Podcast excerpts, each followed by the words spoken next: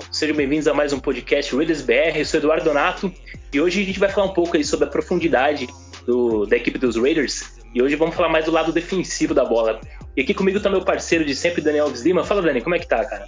Fala, Edu, beleza? Boa noite. É, um salve aí a toda a galera que tá nos escutando, a Raider Nation. E é isso, cara. Vamos, vamos falar um pouco aí sobre essas posições da, da nossa defesa, principalmente. Beleza. E com a gente aqui também tá nosso parceiro Thiago Doc. Fala, Doc, como é que tá, mano? We Loser Time Raiders to I Die. Estamos aqui mais uma vez reunidos. A de defesa, que é a única coisa que eu entendo. Se for falar de qualquer coisa de ataque, eu não sei. então, se for fazer um episódio de ataque, nem te chama, então. Ah, pode chamar, eu vou dizer como impedir os caras de fazer pontos, né? Mas, não, na verdade, eu, eu, eu, brinco com o assunto, mas, pô, eu entendo, mas não tanto, né? Que defesa é um amor, cara. Quando você joga, né, numa posição, acho que você acaba pegando amor por essa posição. Né? E depois é. Eu nunca na minha vida entrei em campo que não fosse por ser pela defesa, então é meio estranho, né? Ah, com certeza. Exato. Bora lá então, vamos dar uma destrinchada aí nessa, nesse roster do Raiders. A gente vai. Vamos começar. Vamos falar de posição por posição. E aí a gente vai falar todos os jogadores que tem nessa posição e a gente vai dando nossas opiniões aí é, para cada jogador. Vamos começar por onde a, a, a, defesa tem que sempre jogar bem, né, cara? Que é a, a linha defensiva. Então vou começar aí pelos nossos defensive ends. Começando pela nossa quarta escolha aí de 2019, Max Crosby. E aí, cara? Que que, Doc, fala aí. Max Crosby. Como cara, que vai ser essa temporada dele? Se a gente lembrar que ano passado o Crosby jogou a maior parte do tempo com duas fraturas, né? É, uma na mão se eu não me engano, e outra no, no antebraço, cara, você percebe o monstro que ele é, né? não só pelo número de saques, mas pelo quanto ele pressiona o QB, né? Aqueles hits, aqueles rushes que ele faz. Cara, eu acho fantástico. Desse ano, eu acho que vai ficar, teoricamente, né? Junto com as novas armas defensivas que a gente tem, mas junto com o Yannick, na teoria, vai facilitar a vida para ele. E também facilita para todo mundo, né? Porque né, a grande ideia é deixar todo mundo, né? Pouco tempo em campo. Mas, cara, Crosby vai ser um ano melhor do que foi o ano passado para ele. Isso é o que eu acredito. Então, você acha que com, com a vida do Yannick, o, o Crosby tende a evoluir, então? Sim, porque vai ficar fácil. Assim, é, se a gente pensar que o Crosby vai entrar a maior parte do tempo numa primeira descida, numa terceira descida, e depois ele vai rotacionar com o Farrell é, ou com o Nassib, então, cara, a gente vai ter o melhor dos mundos. Eu acho que o Yannick entrando, ele tira muito da pressão que antigamente estava somente no Crosby. Porém, tem muito especialista dizendo que agora é, os, os tackles adversários já sabem marcar o Crosby e tudo mais. Eu, eu, li algumas coisas desse tipo. Eu, assim, eu acho que a gente tem de ver o que vai acontecer, mas eu acho que com o Yannick vai ficar muito mais fácil, não só para o Crosby, mas como o Ferry e para o Nassib também. E aí, Dani, concorda com o Doc aí, cara? Ah, concordo sim. Eu, particularmente, sou um grande entusiasta do, do Crosby. É, essa capacidade dele de, de ter um, um, um pass rush sempre ativo, né? Ele é um motor ali que não se apaga. Ele tá sempre na jogada, nunca desiste, né? Isso gerou alguns sacks para ele, tanto na temporada de Rook como na temporada passada. Eu gosto bastante dele, acho que ele que sim, ele vai ter uma, uma evolução bacana e ao lado do, do Yannick tem, tem tudo aí para ter uma, uma excelente temporada. É, e a gente tá falando de um jogador aí que já no seu segundo ano já entregou aí 17 sacks, né? Uma média aí de, de 8 sacks e meios por temporada. Uh, um jogador um valor de quarta rodada, entregou bastante, né? Além das expectativas. Então, Crosby é um jogador que, que pode contribuir muito ainda. Então, eu, eu é. também estou bastante empolgado para ver que agora, principalmente junto com o Yannick, uh, a OL da adversária também já tem uma atenção a mais ali com, com o Yannick em campo. Então isso pode também facilitar um pouco o trabalho do, do próprio Crosby, né? Sim. É, eu ia fazer uma observação aqui, até uma pergunta pro, pro Doc, mas no final aí da, da análise dessa, dessa parte da linha defensiva, eu vou jogar pro Doc aí, porque eu acho que isso influencia muito no, no desempenho que o, Crosby teve na temporada passada. Não, vou falar logo, deixa de suspense. É, ô Doc, na sua opinião, essa, essa, queda de desempenho dele tem muito a ver com o coordenador da linha defensiva, o Rod Marinelli? Hum, ainda tá cedo de falar, mas se lembra, ele jogou machucado, né? Mais de nove jogos que ele jogou machucado, então isso interfere. É, e eu não acho que seja só pelo Marinelli, e também não acho que o Marinelli seja a oitava maravilha do mundo. Aliás, é uma das poucas escolhas que o, que o Gruden fez que eu é, fico um pé atrás, mas novamente, eu sou aquele cara que sonhava em ter o Gruden de novo no junto com o Mayock, então, cara, é muito difícil eu falar mal desses dois. Porém, é, se você percebe em termos do que a gente esperava que a linha fosse melhorar com o Marinelli assumindo, isso ainda não aconteceu. Pode não ter acontecido por causa que não casava o jogo com o Gunter? Sim, pode ser isso. Eu sempre prefiro pensar do lado positivo. Afinal, eu sou torcedor do Raiders, né? Se eu for pensar do lado negativo, fudeu. Exato. Mas eu, eu, eu, acredito que, assim, se a gente for levar todo esse tempo em todos os jogadores, a gente vai terminar amanhã. Mas é que o meu Crosby, eu acho que se ele rotacionar bem com o Farrell e com o Yannick junto, e o Nassib também tem de aparecer agora, né? Eu acho que, vou ser bem sincero, o que o Nassib fez, né, de, de a saída do armário dele de forma pública, falando que é gay, eu acho que isso vai deixar o jogo dele também melhor. Vou te dizer por quê. Porque, cara, isso é uma coisa que deveria incomodar, deveria chatear ele. E agora, dane-se, cara, o que, que vai acontecer? O cara da frente ele vai xingar ele de viado? Ele não tá nem aí para isso. Eu acho que ele já alcançou uma maturidade muito acima disso. Então, é, eu espero mais do Nassib desse ano justamente por esse motivo, cara. Eu acho que vai ser, é, é, sabe, uma lenha para ele consumir que ele estava precisando, cara. Eu acho que foi muito positivo desse lado. Então, eu, é, e a gente precisa de, um, de, uma linha, né? Todos esses jogadores que a gente vai falar, a gente precisa que eles façam a pressão. O esquema do Gunter no Cover 3, e eu acho que a gente já falou isso, né? O Dani falou, é, o Yodu falaram isso no, até num dos vídeos, mas se você não tiver a pressão, por causa que a marcação é feita em zona, você acaba tomando muita bola. Se, se leva muito tempo a jogada para ser definida, você leva muito ponto, entendeu? É, exatamente. Sim pass rush tem, tem que funcionar para essa cobertura aí, principalmente cobertura, funcionar, né? Bom, já que você falou do, do Nesb, vamos, vamos falar um pouco mais do Nesb. E aí? O Nesb é, eu... aquele jogador que, que até um tempo atrás se especulava uma troca com ele, muito por conta também do valor que, que foi negociado com ele. Uh, mas enfim, muito provável que ele permaneça no roster. O que, que vocês acham? Então, ele ficando no roster para mim, desculpa até começar, mas ele ficando no roster para mim significa que, e mais uma vez, é mais uma prova que todo mundo que estava na organização estava botando a culpa no Gunther. Porque a gente já teve o, o, o Carr falando algo parecido com isso, e o Marinelli é, é, tendo o Marinelli ficando, mas principalmente o Nassib ficando, porque o Nassib na teoria veio no ano passado que era para resolver nossos problemas. É, e eu acho que a proporção é a mesma. A gente esperava do Nassib a mesma coisa que a gente está esperando hoje do Yannick. Quando o Nassib chegou, eu esperava isso dele. Eu não vou te dizer que eu espero menos do Yannick do que eu esperava do Nassib. É, então, quando você tem e não funciona, e daí sai o coordenador defensivo, quer dizer que quando foi julgado o que aconteceu, foi maior a culpa do lado do Gunter do que foi do Marinelli. Então, é, respondendo, eu acho que o Nassib ficou por causa disso. É, complementando aí o que o, que o Doc disse, é, acredito que a, as expectativas criadas para o Nesp na, na temporada passada foram é, grandes, né? Mas havia sim uma, uma expectativa muito grande em cima de toda a linha defensiva e o front seven é, como um todo, né? Tanto ele quanto o Farrell e o Crosby, Maurice Hurst, todos os jogadores ali foram abaixo do, do esperado. É, resta nós sabermos se esse era, era mesmo o, o dedo do Gunter, o dedo podre dele, como o Doc já gosta de falar, né? Então, é, acredito que é isso. A gente espera muito do jogador, esperamos que ele tenha assim, uma, uma boa temporada e acredito que essa, essa questão dele ter é, se assumido gay, né, possa é, acabar ajudando, né, de forma positiva ali para que ele tenha uma boa produção e um bom jogo para próxima temporada. Show de bola. Bom, e ainda na posição de defensive end, a gente tem a nosso, nossa quarta escolha de primeira rodada, quarta escolha geral. É aquele cara muito, assim, criticado por alguns, outros já nem, nem criticam tanto, mas Clelin Ferrell. E aí, cara, Ferrell jogador que vocês acham que precisa provar mais? O que, que, vocês acham aí? Fala aí, Dani, começa aí. É, para uma escolha de quarta, uma escolha geral, né, quarta posição aí do, do draft, ele tem que provar mais, né? É, ele veio com uma expectativa muito boa, é, muito grande sobre ele, né? Você vê ele, ele jogando ali em Clemson. É Clemson, né? A, a faculdade dele. É, ele era um líder daquela, daquela, daquela linha defensiva.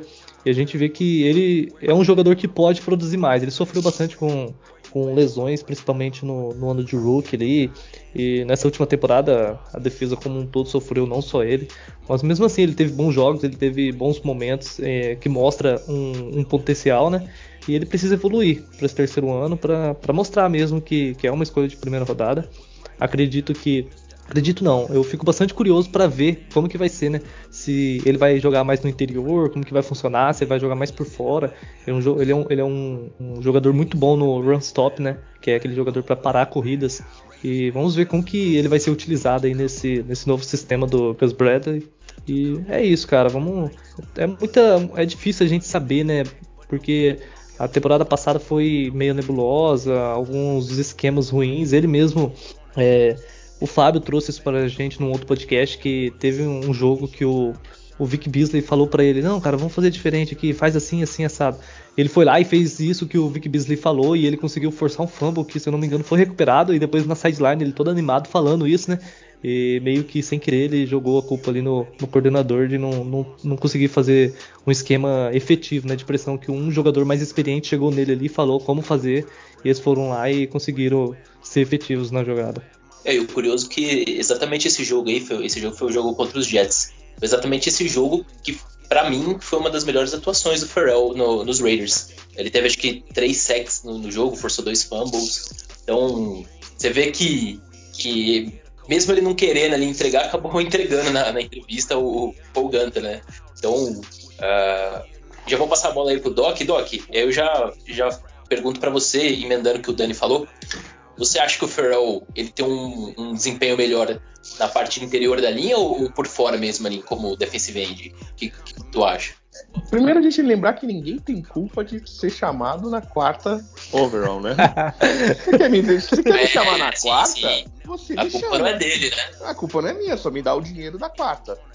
é, eu, eu, eu acho assim, novamente, eu sempre vou defender o Gruden no meio aqui. Eu sempre vou essa é uma daquelas que eu encontro dificuldade de defendê-los. É, eles devem ter visto alguma coisa que em dois anos a gente não viu. É, porém, ele não teve ainda a chance de ter um ótimo coordenador defensivo. É, na teoria, o que a gente espera do Marinelli é que esse ano ele com o Gus consigam se entender melhor do que ele nunca se entendeu com o Gunter.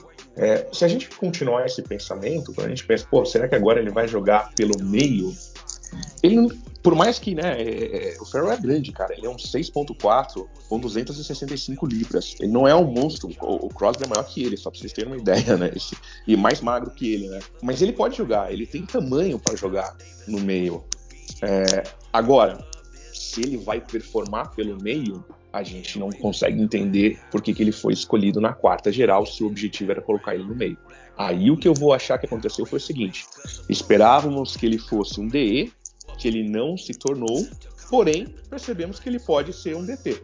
Resolve o problema do time? Não, mas mata para mim ele ter sido escolhido quarto geral, entenderam?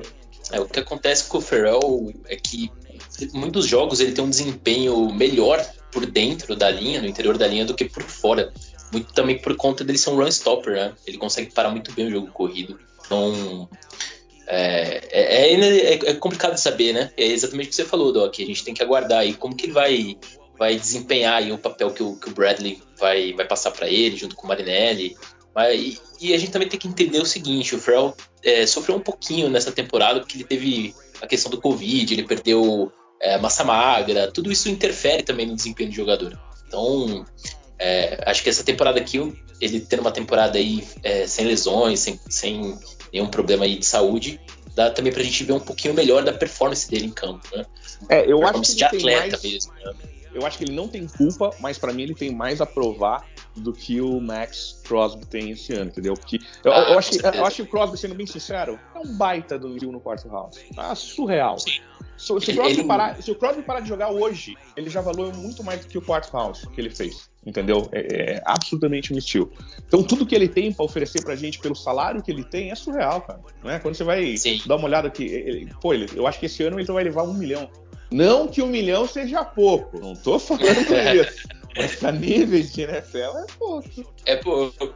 Mas olha, é, é exatamente o que você falou, Doc. O Crosby, por ter sido escolhido lá na quarta rodada, ele entregou muito mais aí que o Ferrell. Então, O Ferrell realmente precisa ainda provar. Então, mas o Ferrell ainda tem esse tem, tem, tem chance aí. Ele, e ele é um jogador que, que, se você pegar as estatísticas de pressão, ele vai muito bem. O problema do Ferrell é realmente finalizar, essa, transformar essa pressão em sec. Então, vamos ver se essa temporada aí, se ele conseguir um, pelo menos uns 6, 7 secs, aí já, já dá uma boa melhorada, né? É. Bom, e aí, ainda continuando na posição de defensive end, o nosso querido Yannick Ngakwe, né? Ngakwe vem para tentar solucionar esse grande problema que a gente tem aí no pass rush. E aí, Yannick, mais de 10 sacks ou menos de 10 sacks? Quem vai responder nessa? Cara, eu acho que ele vai fazer mais. O que eu acho engraçado é a gente bota toda a pressão no cara que é o menor da nossa linha, você sabe, né? O, o Nassib tem 6.7, o Yannick tem 6.2. pra você ver como tamanho muitas vezes não quer dizer muita coisa, cara. É talento, né? Não que o não tenha, mas a diferença de tamanho dos dois é gigante, né, cara? Ele é 6.2, 6.2, a gente tá falando de 1,85m, se não me engano. É, 1,84m, cara. Não é, não é. É, não é tão alto, não, cara. Assim, é, monstro, é, a gente tem que perceber também uma coisa. Um jogador que aceita sair por vontade de um Baltimore Ravens, é, os, foram dois anos seguidos, estão no playoff. E esse cara preferiu vir pro Raiders. É, a gente não pode dizer que isso é ruim, muito pelo contrário, para mim eu vejo isso como, poxa, tem jogador muito bom querendo vir jogar pra gente. É, não acredito que ele esteja fazendo isso só pela diferença de imposto. É, para mim não faz sentido. Afinal, ele já chegou duas vezes perto de, sabe?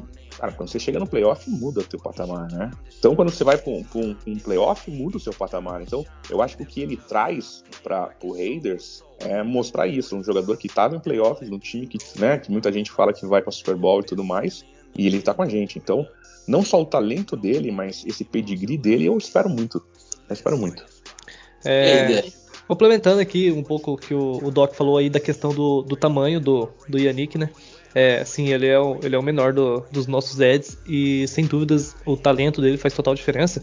E já engatando no, em mais um jogador da, da linha, né? Não tem muito o que dizer sobre ele, eu acho que ele vai ser sim o principal jogador é, dividir um pouco a, a, atenção ali da, da linha ofensiva, de um, um Tyrande essa bloqueando ali pro lado dele e deixando mais, mais livre o caminho um pouco para o Crosby ou até mesmo o Ferrell. Mas trazer aqui a questão do Malcolm Conce, né? O Malcolm Conce ele é 6'3", né? Ele é o segundo mais baixo, ele só não é, só não é mais baixo do que o, o próprio Yannick. Então acredito que o, o Conce é um, é um jogador bastante interessante aí para a gente estarmos de olho e pode ser cara, que ele venha a ser um estilo que nem o, o Crosby. É algo que a gente possa ficar de olho aí, que acredito que ele é um, um projeto bem interessante para os próximos anos. E é isso. O Yannick, cara, tem nem o que dizer, é o, é o cara da linha, é, é vai é o, que, o nome que faltava para tornar essa linha defensiva é, de ruim para boa, para talvez dominante. Maravilha. Bom, já aproveitando aí que você comentou do Malcolm Kunze, Queria fazer até. É interessante o que você falou, Dani, que dá até fazer uma comparação interessante, né? Você até falou que eles são bem parecidos ali na questão de tamanho, e eles têm uma característica é, semelhante também. É, se você percebeu, o Malcolm Kunze e, e, o Anik, eles são. Eles podem jogar até de, de outside linebacker, são jogadores um pouquinho mais baixos ali, e são extremamente rápidos, têm, têm os braços longos ali para forçar o fumble. Então, é, são dois jogadores que uma Concunce tem muito uh, ah, para evoluir junto com o Yannick, cara. Acho que pode ser um complemento bem interessante ali. O Yannick já tem experiência, já o quinto ano dele aí na liga.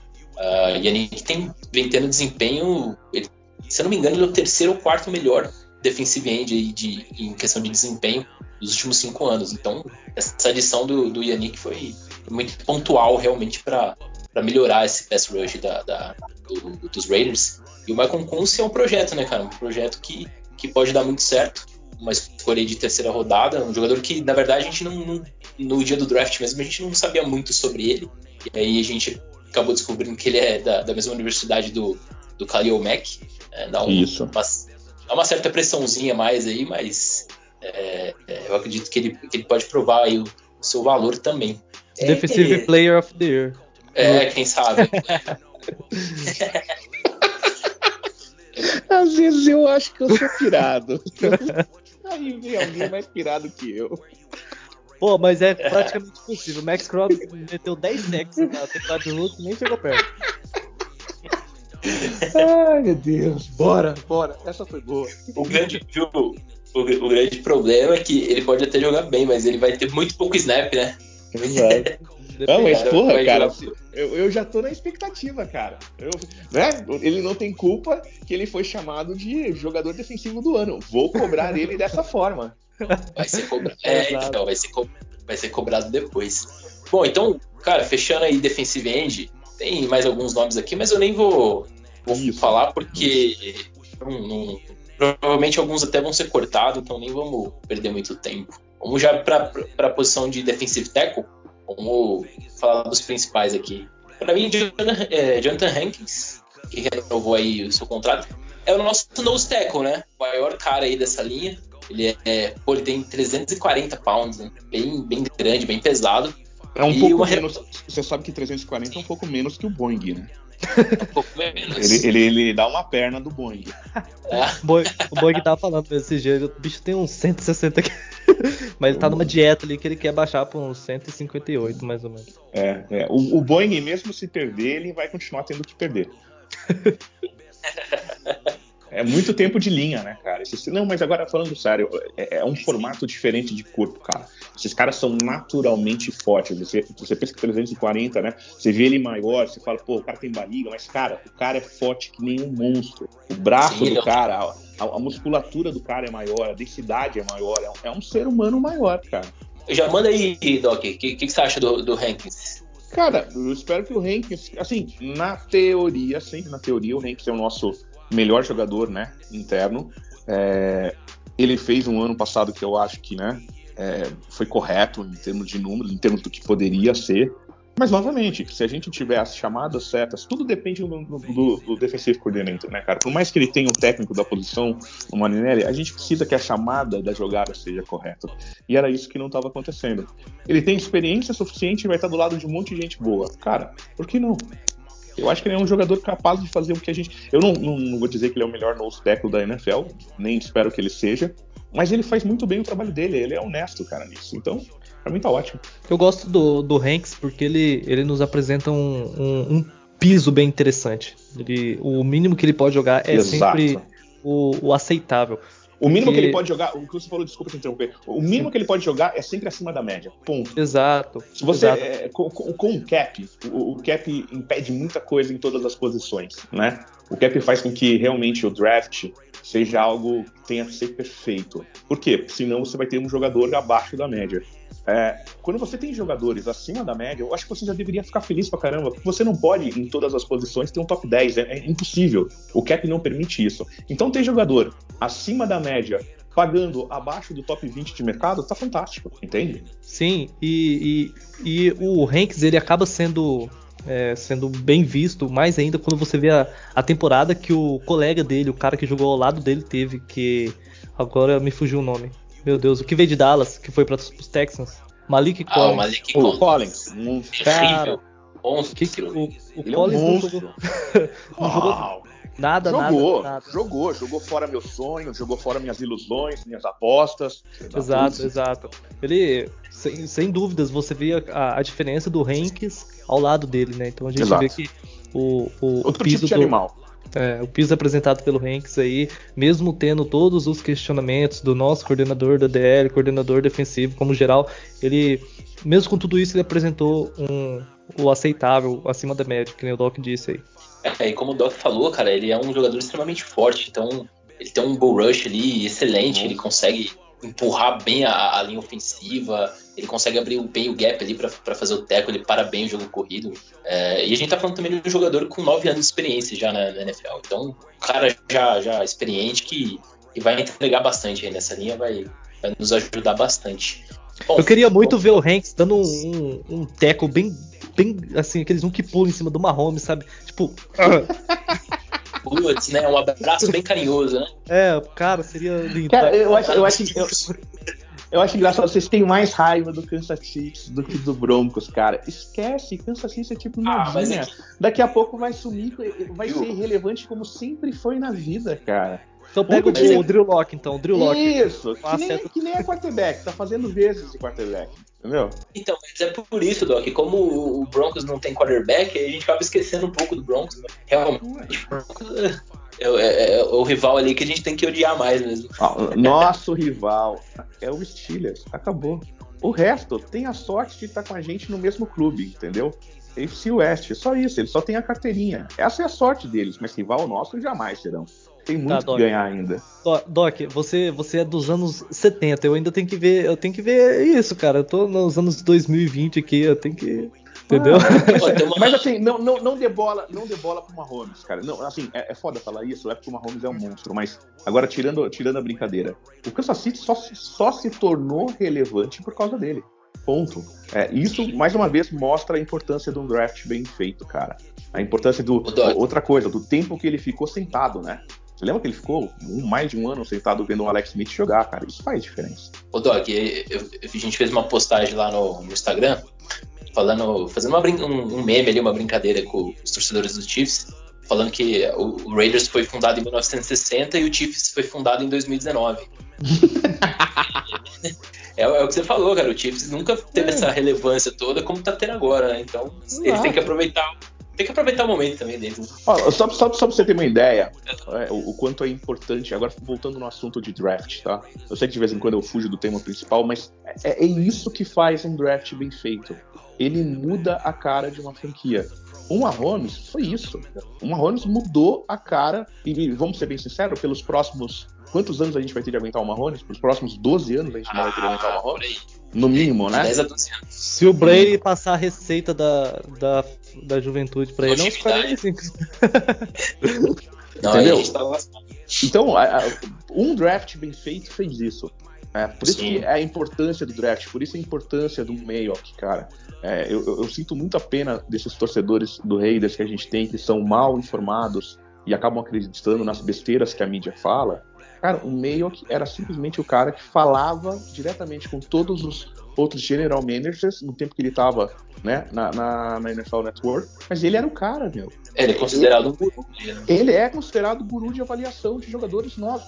Ponto, acabou, não tem ninguém próximo dele. Aí, de repente, ele vai pro Raiders e ele esqueceu tudo. Entende? Como a- a- o poder da mídia. Poder da mídia é esse. E as pessoas vão, acreditam e acham que o Mayock não sabe o que fazer. Por isso que eu olho o Farrell, por mais que ele não tenha mostrado o que foi, eu olho o Farrell e falo, cara, quem gostou dele foi o Mayock, acabou. E você achar também que é o, Me- é o Gruden que vai chegar e vai determinar um, um- que um jogador venha, cara, é um Gruden pra chegar e falar do Farrell. O Gruden vai falar do ataque. Então, O que eu acho engraçado é as pessoas. Desculpa meu desabafo, tá? Depois vocês editam esse negócio. Mas eu percebo o seguinte: as pessoas falam que o Gruden não gosta de, de- de jogador novo. Vocês já ouviram isso, certo? Que ele gosta de QB, que ele não gosta de QB novo, que ele gosta sempre de jogador veterano. Quer maior prova do que isso, do que todos os drafts, a maior parte dos jogadores são o quê? São de defesa. Então, Exato. sim, é verdade. Ele não quer, ele tá feliz com o que ele tem. Percebe que as maiores aquisições que tem no ataque do Gruden desde o começo sempre vieram por free agents. Ah, mas veio o Hughes. O Hughes acabou de chegar. Em três anos, ele pegou um jogador. Ah, mas agora vem o Alex. Cara, é linha ofensiva. É, ele teve de né, resolver o problema do Trent Brown. Então, a gente tá fazendo um time correto. Eu, é, saiu uma matéria na ESPN que botou a gente em vigésimo, é, não, 28 vocês viram? Não. Eu É uma não matéria vi. que fala que nos próximos cinco anos o nosso, o nosso resultado não vai ser melhor do que o 28 time da liga. Absurdo uma matéria dessa. Não tem o mínimo É. cabimento pelo que a gente está montando de time. Essas O Derek- avaliações geralmente são muito precipitadas, né? Exato. O Derek Carr só vai melhorar, Hud só vai melhorar, o Waller só vai melhorar. Estão todos jogadores novos. Então, é, é, voltando para o assunto de linha defensiva é, e, e Mahomes, eu também espero que ele dê um belo de um abraço no Mahomes, porque, cara, aguentar 12 anos de Mahomes pela frente é complicado, mas mostra novamente a importância de um draft bem feito. Bacana. É, Exatamente. exato. Bom, bom, vamos seguir aqui então. É, outro jogador aí que, que veio na Free Agency e pode estar contribuindo é o Quinton Jefferson, né? veio lá do de Buffalo. E aí, o que, que vocês acham do Quinton Jefferson? Vocês acham que ele pode contribuir bem? Vamos lá. é, eu acredito que ele, ele é um jogador que, que deva contribuir aí para a rotação, né? Ele tem um, já, é, já é mais veterano.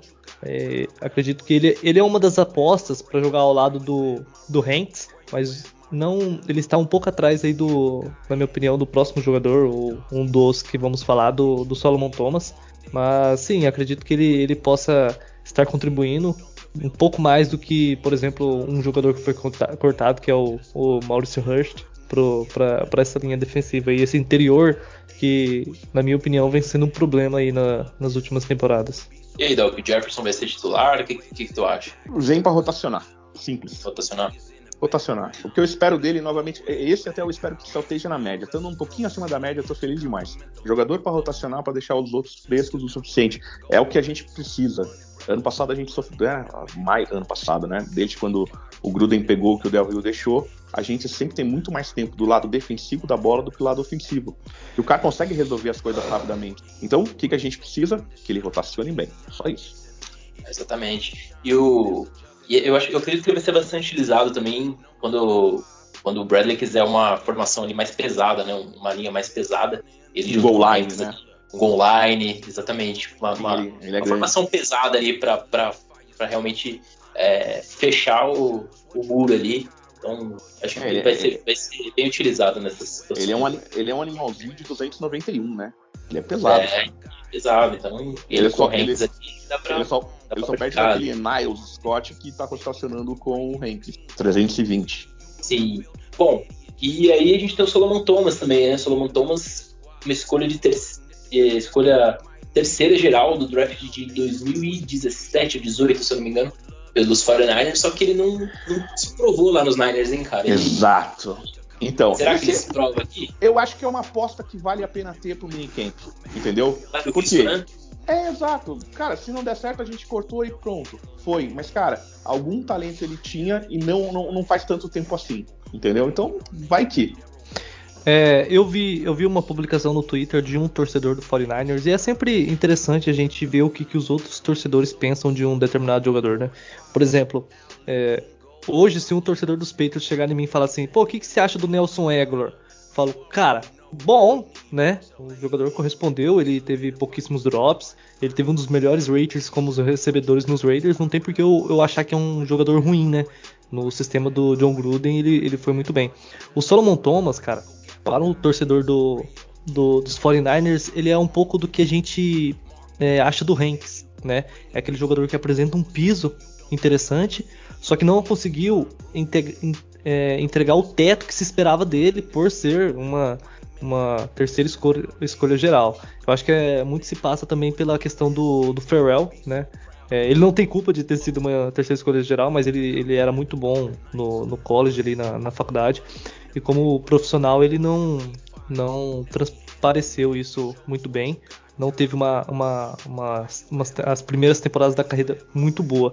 Mas, como o Doc falou aí, talento tem, talento tem. E vamos ver se, se nos Raiders ele, ele consegue mostrar isso. Mas o que eu pude ver desses torcedores é que eles acham que ele tem um piso interessante e ele pode nos apresentar alguma produção aí que, por exemplo, o Mauricio Rush não conseguiu. Exato. É, talvez, o, talvez o Solomon Thomas é, não conseguiu entregar aí esse teto que se esperava dele lá nos 49ers, mas talvez um esquema diferente, uma, informações diferentes nos Raiders, ele consiga de fato alcançar esse teto, né? E o Solomon Thomas tem um, tem um caso aí que, na verdade, eu não, não me aprofundei muito bem nessa, nessa situação que aconteceu aí com ele, mas parece que ele, ele teve um, um, Ele perdeu a irmã, se eu não me engano, não sei se foi a irmã, quem, quem foi da família dele, e ele, ele meio que deu uma, uma caída de produção também muito por conta disso, porque às vezes é, é complicado, né? A gente fala assim, ah, mas o, é, é, a gente não, não mistura né, o profissional com o pessoal. Mas, cara, ah, mas interfere de alguém da família, interfere muito, né, cara? E parece que ele. Eu, é que eu acabei não me aprofundando muito nessa história, mas parece que ele perdeu a irmã dele, não sei se foi por alguma doença, o que, que aconteceu, não sei se, se vocês aí viram alguma coisa, mas eu acredito que isso também pode ter influenciado um pouco na, na carreira dele também, né? Mas enfim, é um jogador que, que pode, é, é, como o Doc falou, é um risco baixo ali, veio, se não me engano, assinou por um ano, então vale o risco, vale o risco. É um jogador que pode, pode ser que entregue um, um teto aí pra gente e, e resolva aí o problema aí da, da, do interior da linha, né? É, eu Bom, acho que é isso. Foi o que você falou. Ele é. veio para rotacionar. É o que a gente espera dele. Se tiver, novamente, é, é, é, um belo de uma aposta que custa muito barato pra gente. Na verdade, se a gente for analisar de fato a posição de defensive tackle, a grande maioria, tirando o Hanks, que já é um jogador que, que, já estava nos Raiders, a gente já conhece, a grande maioria são apostas, porque a gente tem o Solomon Thomas, o Keaton Jefferson, que veio na free agency, a gente tem o Darius Stills, que é um jogador até que não foi draftado, veio pelo draft, e aí a gente tem o Kendall Vickers. O Vickers teve bons momentos ali na rotação no, na temporada passada. Então uma, é um, uma posição cheia de apostas, né? O que, que, que, vocês acham disso? A gente não tem um grande nome de, de defensive tackle. O problema é que todos os grandes nomes de defensive tackle custam absurdamente caros. Sim. Entendeu? Então, é, tem posições que você ter algo na média, um pouco acima da média, tá ótimo. Então, bola para frente. Eu acredito que o, os Raiders devem confiar é, essa, essa posição ao, ao Solomon Thomas ou Quinton Jefferson ou Kendall Vickers, como o Edu falou que teve bons jogos ano passado. Eu gostei do, do Kendall Vickers. É, se vocês pegarem para ver o jogo dele contra Kansas City, aquele mesmo que nós vencemos, é, aquele mesmo jogo que o, o, o saco de estrume lá que não estava no jogo, que o Malik Collins não estava, ele jogou no lugar dele, cara, belíssima atuação, né? É, excelente jogo dele. Acredito que é, é, um, é um dos jogadores aí que, o, que os Raiders têm como, como de confiança, que podem entregar ali uma, uma produção. Porque senão teriam buscado algum nome aí, talvez no draft. Acredito que, se bem que a, a classe não era tão profunda assim, né, pro, pro draft, mas é uma, uma posição que talvez teria sido mais interessada. Acredito que esses jogadores aí são, são suficientes, porque é uma posição muito importante para o que o Edu falou já e o Doc também para esse esquema do Gus Bradley. O pass rush é, é, muito importante, tanto por fora quanto por dentro. E o Vickers ou o Solomon Thomas ou o Quinton Jefferson devem entregar algo aí que, que nós de fora não conseguimos ainda é, de certa maneira enxergar. Acredito que sim, o Vickers ou o Steels até, né? Vamos ver.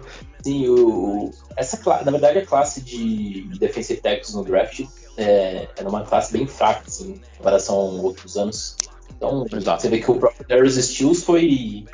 Ele veio pelo undraft. Então, o Raiders deixou realmente pro final. Vamos, praticamente vamos ver o que sobra lá no, de undraft e vamos trazer. Aí o risco é bem pequeno e se render, excelente. Se não render, corta e acabou. E fim de papo. Bom, eu ia, eu ia fazer um trocadilho com a palavra steel. A gente pegou o steel porque o steel der, né? Então, é, bola. Segue, segue, segue que quando você é, começa a fazer trocadilha, é que a idade está chegando. Então só segue, segue, segue. É, tudo família. É, por aí. O Edu, Edu, Edu, fechamos, fechamos a linha defensiva então? Fechamos. Fechamos tá. a linha defensiva. Vamos lá, vamos lá. Qual, qual, qual das duas posições, DE ou DT, que vocês acham aí que, que tem a menor profundidade? Para rotação, no caso, como o Doc disse aí. Pra mim, DT, cara. Defensive tackle. Até porque é o que a gente comentou, né? É cheio de apostas, a maioria dos contratos do, dos defensive tackles é de um ano, dois anos, tudo contrato curto. Isso já foi feito propositalmente, porque caso não dê certo, uh, já se torna um free agent a gente não renova, e vamos de draft ou vamos de free agents na, nas próximas temporadas. Então acho que a posição hoje de defensive tackle vai ter uma menor profundidade, é, até por conta de ter um, um, uma aposta maior aí na, nesses jogadores. E a posição de defensive ainda está um pouco mais de profundidade, mas também não é tão profundo assim. Né? Se a gente perder algum desses quatro jogadores que a gente citou, né? Crosby, Yannick, o Ferrell e o Nessib, a gente já se complica bastante nessa posição. Mas a, gente, a gente, tem o Malcolm Conce aí, hein? The Roy. É, The Roy. The Roy, segundo aí. é, isso aí vai ficar gravado, hein, cara. Se, se ele não tiver pelo menos um sec, vai ficar feio. Ai, meu Deus. Ai, meu Deus. Não, não, beleza. Não, eu só perguntei mesmo pra gente saber aqui, pra gente ter gravado a profundidade. Vamos chegar no final do episódio e saber certinho qual é a profundidade, né? Qual é a posição com menor profundidade, maior e tal. É, no final do, do, do episódio a gente pode estar tá ranqueando aí a, a, as posições. Bom, pessoal, então vamos passar aqui para a posição de linebacker. Uh, vamos começar aí com, o favorito do Doc, né? O favorito dele, Divine Diablo. E aí, Doc? Qual, qual que é do Diablo? agora a gente vai ver a verdade. Se o Diablo vai entrar em campo ou ele tá só, sabe, é, possuindo o corpo do menino. Não, o Diablo tem que entrar em campo. Agora é o momento. É, acho que já passou tudo e o Gruden falou que ele estaria no minicamp. Então é ligar a TV e ver se ele realmente vai estar. Agora, ele estando em campo, falando sério, é um monstro. Ele é muito grande, cara. A gente tá falando de 6.4. É, numa velocidade, você pensa, um cara de 6.4 jogando de safety. É, é, muito, é, é, muito forte. Então, eu acho que quem tem o, o, o, medo de pode perder uma posição é o Abram pelo Diablo. E eu acho que é coisa que a gente vai ver isso ainda no minicamp. O Diablo começando a jogar algumas vezes strong safety. Exato. Dani, o que você acha do Diablo? Você acha que ele pode pintar até de titular aí, cara? Concordo. É, talvez nessa primeira temporada não, né? É, ele deve chegar um pouco atrás aí de jogadores como o Jonathan Abram, é, até mesmo o, Nicholas Morrow, né? Que são ali as posições mais próximas ao, ao box. Mas como o, o próprio Doc falou, conhece bem o jogador. Ele é, é um projeto bastante interessante, ele bastante capacidade física, né, atlética ali para principalmente é, atacar esse meio do campo, né, proteger bem e pode ser que sim venha a ser um, um, um grande jogador, mas é uma, é uma incógnita, né? A gente saber como que é, o, o próprio Gus Bradley vai lidar com esse jogador mais híbrido, né? Jogador com capacidade de fazer várias funções. A gente vê aí. É, putz, me fugiu o nome de novo. Qual que é o, o safety lá que foi a primeira rodada nossa? Que tá voltando. Mary, tava nos, não, não, tava nos Browns. O é, Horn. Não, o Joseph. O jo Isso, Joseph. Carl, Carl Joseph. Joseph. É, um, é, um, jogador que deve ter bastante snaps. Ele é, é, pouco falado, mas ele, ele faz muito bem essa função e ele pode fazer um pouco melhor até do, do que o do Rabram. Eu não sei se vocês repararam, mas lá no Browns, nos Browns lá, ele, ele estava um pouco mais controlado, jogando um pouco bem direitinho ali, mais certinho. Então, acredito que é um jogador que deva contribuir também para essa área do campo. Fala aí, Doc. É, é, é, que daí o que acontece é o esquema de jogo. Eu acho que o Abram, ele nunca teve um esquema que ajudasse as qualidades dele. E dessa vez ele vai ter. Só que, e aí é o grande só que, é, o tamanho dele para NFL não é o tamanho que ele tinha quando ele estava no college, entendeu? Ele está pegando animais maiores agora. Por isso que eu acho que o Diablo, pelo tamanho dele, vai aguentar mais tempo. Não estou dizendo que é ruim pro Abram, não, mas a facilidade que ele vai ter em se machucar, a, a probabilidade que ele vai ter de se machucar acaba sendo um pouco maior. maior. Lembrando que a, a, primeira season dele ele quase não participou, né? Jogou um jogo monstruoso, mas se machucou. Exato. O, só para completar, o Jonathan Abram ele é 6'0, 205 pounds. E o Divine Diablo é 6'3, 226. O Divine Diablo ele tem ele tem estrutura de, de pass rush, de defensive end. É monstro, cara. É monstro. Tô te falando sério. É, eu brinco que foi eu que draftei ele. Depois, se vocês quiserem, também pode cortar essa parte. Mas vejam os melhores momentos desse moleque jogando, cara. É assustador. É assustador. Massa, massa, cara. O, é, o Diablo realmente é um jogador que o físico dele, né, o porte dele é um. Não à toa ele, é, os Raiders já fez essa transição aqui no, no roster mesmo, ele já aparece como linebacker, então Exato. tem muito perfil de, de linebacker. Aí vamos falar aí dos do nossos principais linebackers, né? Kwiatkowski, nosso capitão, né? O principal linebacker dessa, é o, o cão de guarda nosso. Kwiatkowski, é, não tem o que falar, né, Doc? Cara, eu gosto de jogador desse tipo. É, é lógico, eu gostaria que ele fosse um 6.3, às vezes 6.2, mas não tem problema, porque ele consegue é, eu, eu, uma coisa que eu gosto muito dele é o primeiro passo dele, né, o que a gente chama de read step. Ele tem um read step muito rápido, muito apurado, então ele consegue rapidamente saber se é uma jogada de passe ou jogada de corrida, e ele consegue, principalmente, cara, ele é um cara que consegue estar na marcação quando é um passe, porque é muito fácil você fechar o seu buraco né? Quando você tem, né? Quando a gente está falando de uma corrida, você sabe o buraco que tem de fechar. Você como linebacker é fácil você fazer isso, ir pro seu buraco. O difícil é tirar o animal que vem na sua frente, né? O gordo da, da OL que vem do outro lado. Isso é o difícil. Porém, em jogadas de passe é que você percebe como sopa de letrinho vai bem, cara. Ele consegue estar no lugar certo. A, a leitura dele de zona é muito apurada, cara. É, e aí, Dani? E aí, Dani? E o Kaitovski? O que, que, que, que você acha? o Kwiatkowski aí, o, o, o sopa, de letrinhas. De sopa de letrinhas de consoantes aí, ele. Eu, eu, vejo ele um jogador muito parecido com o Jonathan Hanks, né? Ele apresenta um, um, um, piso muito interessante mesmo quando tudo à sua volta está desmoronando, quando o esquema é tenebroso, quando tudo dá muito errado. Ele é o jogador que joga direitinho, ele é o jogador que não erra, ele é o jogador que tenta orientar ali, por mais que é, a panela de pressão esteja quase explodindo. Então eu gosto dele, acho que ele, ele é essencial hoje para nossa para nossa defesa, esse, esse meio da, da defesa aí, e é que é o Task mais 10. É, ele tem uma função importante, né? Porque é, ele, é um, ele é capitão ali da, da defesa e tem a função muito importante de, de comunicar, né? Ele é um comunicador dentro de campo. Então ele faz as leituras da jogada, ele consegue identificar bem o posicionamento do ataque, consegue, se precisar mandar uma jogada, fazer alguma movimentação, ele já consegue co comunicar ali com os seus companheiros de defesa. Então é um jogador completo que titular absoluto, né? Não tem nem que, que falar. O que você tem que lembrar, o Audible, isso é uma coisa que é pouco falada, né? Eu acho que isso é um material interessante para um dia falar. O Audible da defesa, você não muda a jogada, você muda a setting. Você muda o que aquele cara ia fazer. Então, por exemplo, é, quando eles percebem que teve um audible do ataque, você vai perceber que o cara da defesa, normalmente é o middle linebacker, né? Esse cara, o Mike, né, que a gente chama, ele vai chegar e vai mudar, você vai perceber que ele vai estar tá gritando. Mas ele está gritando com o pessoal da linha dele. Por quê? O pessoal da linha dele tá com a cabeça já abaixada. Então eles não viram se teve uma movimentação atrás. Então a comunicação dele é com o pessoal na frente. Perceba que não, ele não tem como gritar com os dois corners e nem com o safety atrás. Ele nunca faz isso. Ele grita para frente. Então a mudança sempre que o middle linebacker faz é do assignment que o pessoal da linha vai fazer. Ah, exatamente. Bem, bem colocado aí, Doc. Doc às vezes é, também é cultura. Doc. Doc. E, e o Littleton, cara? O Littleton veio é, na free do, do ano retrasado, né? Na verdade. Isso.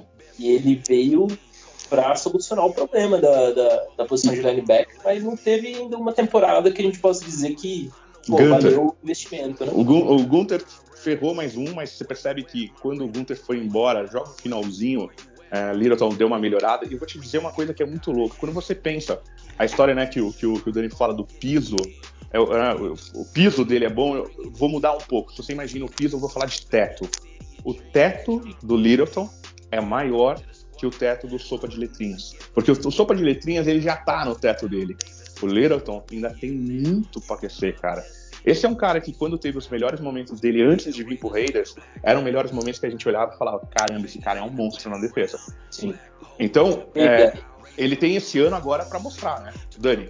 Exato, o, o Littleton, ele é, é, que nem o Doc falou aí, a gente assistindo aquele jogo dos Rams, fala assim, puta, esse cara nos Raiders, ele ia quebrar um galho danado.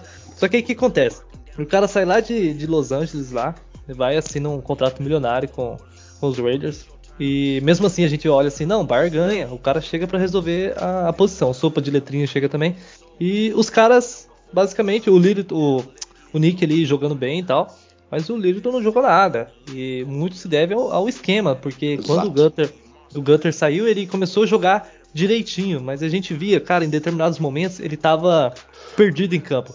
E o esquema em si, eu não sei se ele designava uma função é, muito pesada para o Littleton que ele acabou não conseguindo desempenhar. Eu não sei, são é, coisas que é, são para serem analisadas mais profundamente. Mas não tem nem como comparar, por exemplo, a linha defensiva dos Rams com a dos Raiders. Né? Não Exato. deu não deu, tipo assim, cara, é, não protege tão bem o linebacker como lá nos Rams. Então, esse pode ser um dos fatores, como vários outros. E que, como o Doc disse, o teto dele é, é bem maior do que, do que qualquer outro jogador do, dessa posição. Sabe, assim, sendo bem rápido, tá? É, um, o problema que a gente tem, pode ter com o Littleton, é justamente o problema que a gente pode ter com, com, com o Waller, que a gente já teve, né? Que a gente já fez a renovação. Mas é esse ano ele pode estourar, jogar bem pra caramba, e daí a gente tem um problema de contrato com ele. O Littleton? Deixa eu dar uma olhada aqui. Mas é, complementando aí a questão que você falou do, da linha dos Rams, né? Sempre, o Rams simplesmente tem o, o, melhor defensive tackle da liga, né? O Aaron Donald é um monstro. E isso já, isso já facilita demais, demais o trabalho do, dos linebackers. Mas o Littleton, ele caiu numa cilada mesmo, né? Ele chega num esquema do Paul Gunter todo complicado, complexo, cheio de, de complexidade e, e aí, quando o Ronnie Marinelli assume, você percebe uma evolução, mesmo que pequena, mas você percebe uma certa evolução do Littleton, porque ele acaba simplificando um pouco mais, embora o esquema continue o mesmo e tudo mais, mas o Marinelli já conseguiu dar um pouquinho mais de simplicidade na, nas jogadas. Então, eu acredito que com, com, o Bradley, a evolução do Littleton pode ser muito melhor do que, do que foi com o Gunter, né? Concordo. Isso aí eu acho que o teto dele é alto e eu acho que no esquema certo, esse é um jogador que pode brilhar pra gente. Maravilha. Bom, agora vamos falar de um, de um, jogador que já, já estava nos Raiders e que, para mim, teve uma evolução muito, mas muito interessante mesmo, que é o Nicholas Moreau. Moreau que veio de uma universidade menor, é, teve alguns problemas de adaptação no começo da carreira dele na NFL, mas agora ele se tornou um linebacker bem interessante. Se ele evoluir mais ainda para essa temporada, eu acho que ele pode fazer um barulho nessa, é, temporada agora. O que vocês acham do Moreau? Eu gosto do Moreau, eu acho que ele teve é, uma temporada muito boa, perto do que, por exemplo, o Littleton teve, né? A gente tinha uma expectativa muito grande é, com o Littleton, com o Nick, até mesmo com o, o calouro lá, o, o mas ele foi o cara ali que, que conseguiu desempenhar um papel interessante. E só fiquei meio assim com a questão do contrato dele, né? Os Raiders pegam um jogador desse, vai lá, renova por um ano só, deixa em aberto a questão que nem o, o, o Doc falou aí, pode ser um problema futuramente. Ele tem um contrato de um ano e 4,5 milhões. Então acredito que para essa temporada aí ele pode ter um, um bom ano, mas fique em aberto essa questão do contrato dele, né?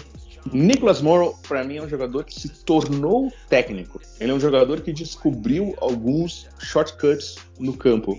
Ele não é um jogador, para mim, que tem um teto alto. Não. É muito pelo contrário, eu acho que ele é um jogador até abaixo da média. Mas no caos que a gente teve no ano passado, ele, com a técnica dele, por saber como se posicionar, ele conseguiu florir. Então, primeiro para ele foi fantástico, que ganhou um novo contrato, ganhou um contrato num valor, que, novamente, na minha opinião, é um valor alto para ele. Mas se ele se mantiver tecnicamente bom, é o tipo de jogador que eu prefiro ter no meu time. Porque é o jogador que eu sei que vai ter resultado. Vai ter aquelas jogadas que ele vai conseguir parar. Então. Será que é por isso, Doc, que por você achar assim, que ele tem um teto menor, que ele recebeu um contrato de apenas um ano? Eu acredito que sim, eu acredito que também olharam justamente aquilo que eu te falei, que, cara, foi um ano de caos, cara. Ele floriu no meio de um monte de erva daninha, mas será que se fosse bem cuidado esse né, jardim, ia ter tanta erva daninha? Será que ia florir tanto bonito? Doc é agro. Doc é agro, Doc é pop, cara. Não, mas bem, é. foi, foi, bem interessante. Essa temporada do Morrow foi, foi bem interessante mesmo. E ele teve até uns momentos bons lá de, de interceptação. Interceptação, exato. Ele melhorou bem as leituras dele, identificar, identificar quando é a situação de passe, situação de corrida. Melhorou bem, bem a técnica dele mesmo. Um jogador que, é que você falou, Doc, é um, é um bom jogador para compor o elenco. Né? Então, Exato. a questão de profundidade, excelente, cara, excelente. Que é o que a gente estava falando aqui. E o que pode ter sido, Edu, também é outra coisa. Ele pode ter sido o cara que mais entendeu o esquema do Gunter. Enquanto todos os outros estavam com dificuldade, ele sabia onde está e sabia o que fazer. Méritos para ele. Méritos para ele. Será que ele estudou mais, então? É, eu não acho que é uma questão de estudo. Eu acho que. Sabe qual que Tem um cara que eu realmente amo no futebol americano, é uma pena que já tenha morrido, mas para mim é o maior defensive coach de todos os tempos, que chama Jim Johnson. Era o cara que fazia o, a defesa do Eagles. E ele falava uma coisa muito importante. A defesa tem que ser fácil e os jogadores têm que se divertir. Se for fácil eles se divertirem, tá funcionando. Exato. É, complementando aí um pouco é, a questão do Moral, talvez dele ser dele ser ter adaptado melhor, ter entendido melhor o esquema do Gunter, porque ele estava mais tempo nos Raiders, né? Porque ele é, é o único jogador aí da, da posição de linebacker que vinha das temporadas Cinco passadas. Anos. É. Né? Então ele é, já estava mais tempo aí, ele conseguiu entender um pouco melhor. Porque você pega aí, ó, hoje na posição de linebacker, quem temos? Temos o Nick, né? Segundo ano, temos o, o Javin White, que foi é, é, undraft na temporada passada. E, e o, o Littleton mesmo, né, da posição, que vem assim no segundo ano. O resto é tudo cara que já, já não tinha muito. Tanner Moose não chegou a jogar, acabou se machucando no ano passado. Então, posição de linebacker tem bastante jogador novo. Né? De fato, o Morrow é o jogador mais. acaba se tornando mais experiente na questão Exato. De, de Raiders, né? Bom, e aí?